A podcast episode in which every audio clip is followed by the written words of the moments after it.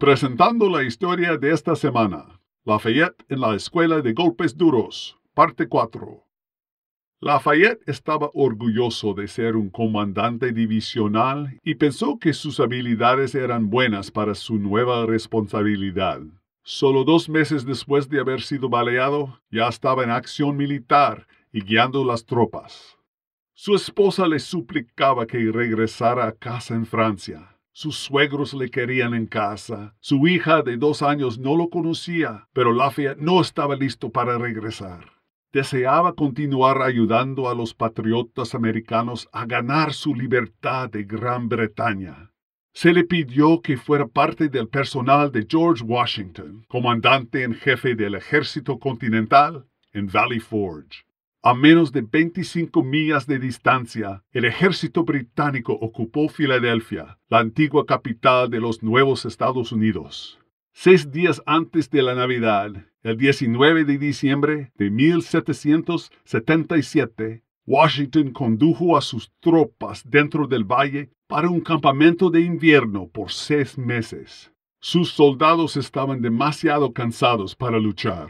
Problemas horribles pronto iniciaron en Valley Forge. El Congreso fue el principal culpable de la crisis. Los legisladores no entendían cómo los soldados sufrían por falta de suministros frescos. El Congreso no asignó mucho dinero para su compra. Varios líderes anteriores del Congreso estaban trabajando en otros proyectos relacionados con la guerra.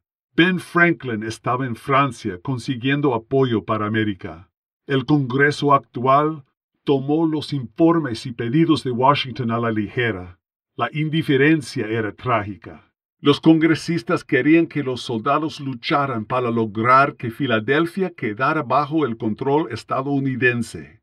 Algunos declararon, Washington debe de ser quitado como comandante en jefe. Una trama comenzó a desarrollarse en contra de Washington.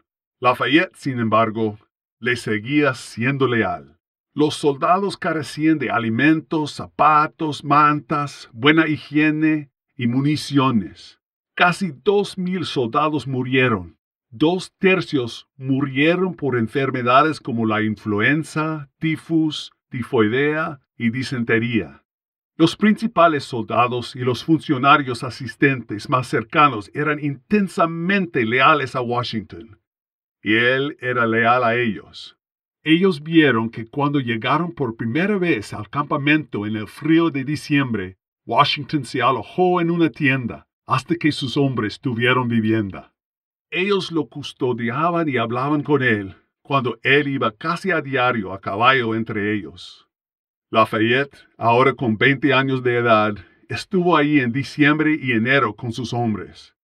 Él vivió entre ellos durante la parte más fría del invierno, cuando las temperaturas promediaban los 33 grados Fahrenheit. Él escribió más adelante, A los desafortunados soldados les faltaba de todo. No tenían abrigos, sombreros, camisas o zapatos.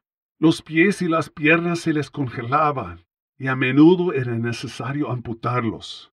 Cuando Lafayette visitó Francia en 1779, recaudó dinero para el esfuerzo de guerra americano y animó al rey francés para enviar más tropas para ayudar a los estadounidenses. Ya los franceses habían firmado una alianza con los Estados Unidos el año anterior. Tanto en Francia como en los Estados Unidos, la devoción de Lafayette a la causa americana fue evidente y convincente. Soy Scott Thomas por Barbara Steiner, con un nombre francés. Cada semana hay una historia para ti en nuestro sitio web, thisweekstory.com.